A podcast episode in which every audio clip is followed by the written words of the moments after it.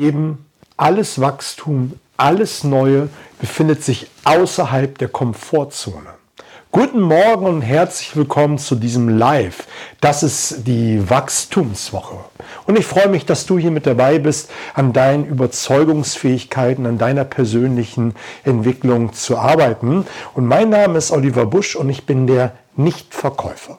Und ich bin seit über 22 Jahren im Vertrieb unterwegs und ich helfe Menschen dabei, deutlich besser im Vertrieb zu werden, weil ich es einfach nicht mehr ertragen kann, dass Abend für Abend so viele Menschen zu Hause auf dem Sofa sitzen und frustriert darüber sind, dass sie die Ziele nicht erreicht haben, die sie sich vorgenommen haben. Und jeden Morgen um Punkt 7 Uhr gehe ich hier live. Es gibt einen kurzen Impuls, den du in den Tag mitnehmen kannst, direkt umsetzen kannst, daran arbeiten kannst und am Abend direkt merkst, dass du bessere Ergebnisse hast. Und ich habe für diese Woche die Wachstumswoche herausgerufen und es geht, wie du dich außerhalb der Komfortzone bewegen kannst. Und was ist eigentlich die Komfortzone? Die Komfortzone ist eigentlich ein Dilemma. Ich habe sie für dich hier mal aufgemalt und für die Zuhörer später im Podcast. Du kannst dir die Komfortzone vorstellen wie eine Wolke. Und in der Mitte der Wolke ähm, bewegst du dich. Warum eine Wolke? Weil eine Wolke hat verschiedene Ausläufe und hat verschiedene er hat einen, eine verschiedene Größen an den verschiedensten Stellen. Und das steht auch letztendlich für deine Erfahrung, für deine Glaubenssätze und für deine Fähigkeiten. Im Laufe deines Lebens äh, machst du Erfahrungen, entwickelst Glaubenssätze und machst hier mal eine größere Auskerbung, also deine Fähigkeit wird größer und an anderer Stelle durch die Erfahrung, Glaubenssätze und auch Ängste wird es ein wenig kleiner. Was ist das große Dilemma jetzt an der Komfortzone? Das große Dilemma ist, dass du dich in der Regel in der Mitte dieser bewegst.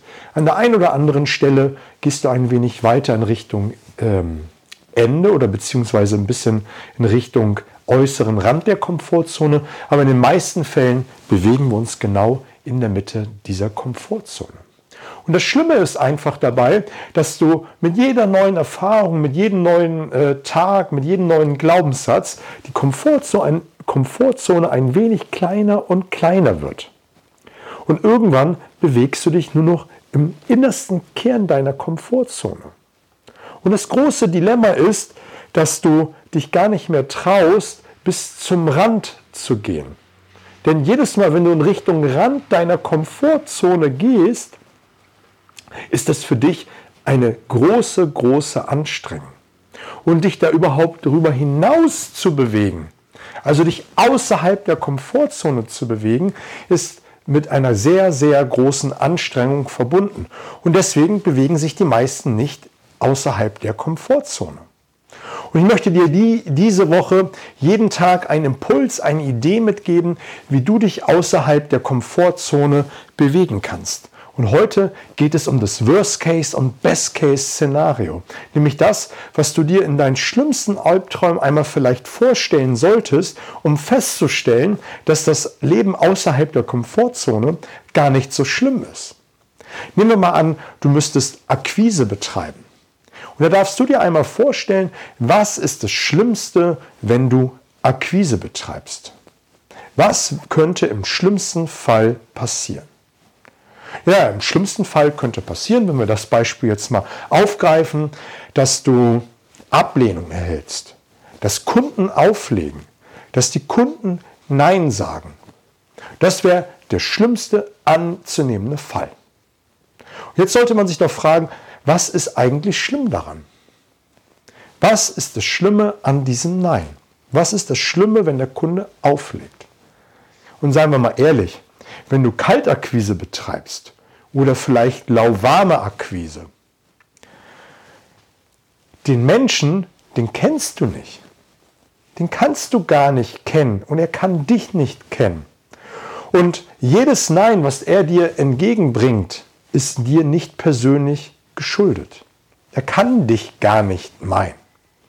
Vielleicht ist er ziemlich angenervt äh, bei dem Anruf, weil er im Laufe des Tages schon einige solche Anrufe erlebt hat und alle waren ziemlich, ja, die waren keine guten Vertriebler am Telefon und haben sich da auch dementsprechend am Telefon so genommen. Vielleicht hat er vorher ein paar Mitarbeitergespräche gehabt und ist deshalb angenervt. Oder er hat einen Auftrag verloren und ist deswegen total angenervt. Das kann ja alles sein. Und diese Genervtheit bringt er dann in dieses Gespräch mit rein. Das ist vielleicht aus seiner Sicht im ersten Moment ein Gespräch, was er nicht gebrauchen kann. Und deshalb ist es ja so wichtig, dass du am Anfang eines Akquisegespräches gleich eine der wichtigsten Nutzen ihnen vermittelst. Aber das ist nur eine, eine, eine Randbemerkung. Wichtig ist, dass du verstehst, im schlimmsten Fall ist er einfach nur angenervt und das hat ja nichts mit dir zu tun. Das darf man sich einmal überlegen. Das kannst du dir überlegen für jeden Lebensbereich, für jede Situation, die außerhalb deiner Komfortzone ist. Was kann im schlimmsten Fall passieren? Und wenn du dir das dann einmal wirklich vorstellst, dann wirst du feststellen, die meisten Dinge sind nicht so schlimm. Und dann darfst du dir auch mal die Frage stellen, was passiert, wenn ich das nicht mache? Damit du mal in die Motivation kommst. Stell dir vor, ein, ein großer Bestandteil deines äh, Jobs, gerade im Vertrieb, ist es auch, die Neukundenakquise zu betreiben. Was passiert, was, wenn du nicht ständig neue Kunden an Land holst oder akquirierst? Irgendwann wird dein Bestandskundenbestand äh, immer kleiner und kleiner. Das ist ein natürlicher Fluss. Äh, Kunden werden abgeworben, die sterben, die schließen. Äh, all die Dinge, die tagtäglich passieren. Und irgendwann wird dein Kundenbestand kleiner und kleiner. Deshalb musst du und solltest du Neukundenakquise betreiben, wenn du in Zukunft noch ein erfolgreiches Business machen willst. Und deshalb musst du das machen. Was kann im schlimmsten Fall passieren, wenn du es nicht machst? Naja, es kann passieren, dass dein Bestandskundenbestand kleiner wird, so wie ich es eben gerade schon gesagt habe. Und das kann wiederum bedeuten, dass du deutlich weniger Umsatz machst, dass du deutlich dir weniger leisten kannst, dass du dir vielleicht die Mitarbeiter nicht mehr leisten kannst, die du jetzt aktuell hast und, und, und. Und da sind wir nämlich genau bei dem Thema, worüber ich letzte Woche gesprochen habe, ist, dass du eine Weg von Motivation brauchst. Du brauchst nämlich eine Motivation, um überhaupt in die Gänge zu kommen. Nämlich, wenn du dir mal bewusst machst, wenn ich jetzt nicht in die Gänge komme, dann habe ich ein riesengroßes Problem. Und wenn du dann dir das bewusst geworden bist, dann kannst du loslaufen und dir irgendwann ein Hinzuziel ähm, setzen, nämlich dass du jeden Tag eine Stunde, zwei Stunden Akquise betreibst und dort mindestens fünf Termine machen willst. Kann ja ein Ziel sein. Und die dritte Sache ist, die du machen solltest, ist, dir vorzustellen, was kann denn im besten Fall passieren, wenn du Akquise betreibst. Du bekommst neue Kunden, du machst neue Umsätze, du lernst neue Menschen kennen und dass du dir das einmal wirklich auch vorstellst, was kann alles im besten Fall passieren. Und dann hast du genug Motivation, um das äh, zu betreiben. Noch ein Gedanke zum äh, Worst-Case-Szenario. Wenn du dir das vorstellst, wirst du feststellen, die meisten Dinge sind nicht so schlimm, wie sie tatsächlich sind. Worauf ich hinaus will, ist, die meisten Sorgen, die wir uns machen, die werden nicht passieren. Die meisten Dinge werden gar nicht passieren. Diese krasse Ablehnung, die man am Telefon vielleicht erwartet, die passieren kann, diese Neins, die Angenervtheit, dass ein Kunde mal böse wird, die kommen so, so selten vor. Ich habe fast zehn Jahre Kaltakquise am Telefon gemacht. Fast zehn Jahre. Und diese wirklich krassen Neins, die gab es nicht. Es gab immer wieder mal irgendwelche Kunden, die total angenervt sind. Aber im Großen und Ganzen ist das etwas, was in den seltensten Fällen passiert.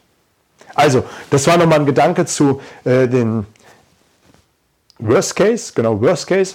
Dann war der Gedanke, was kann im schlimmsten Fall passieren, wenn du es wirklich nicht machst? Und dann die Frage, was kann im besten Fall passieren? Dann wirst du merken, es sind eigentlich nur viele positive die Dinge, die dir passieren könnten.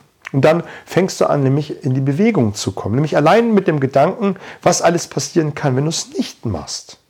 Genauso wie mit Sport oder neues Business, neuen Job wenn du einen neuen Job angehen willst und, und, und. Das kannst du auf alle Dinge übertragen, nicht nur auf die Akquise, sondern alles.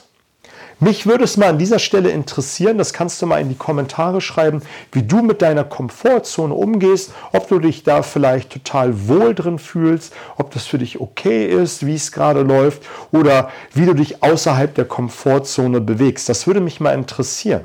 Wichtig ist, dass du für heute einen sehr, sehr geilen Impuls mitgenommen hast, den du für dich direkt umsetzen kannst speichere dir, dir diesen Beitrag ab, damit du nochmal drauf zugreifen kannst und markiere die ein oder andere Person, für die das interessant sein könnte, um sich außerhalb der Komfortzone zu bewegen oder dass die andere sich abgleichen kann, dass das, was sie gerade tut, genau richtig ist. Wir sehen uns morgen um sieben. Ich freue mich drauf. Ich wünsche dir einen wunderbaren Tag.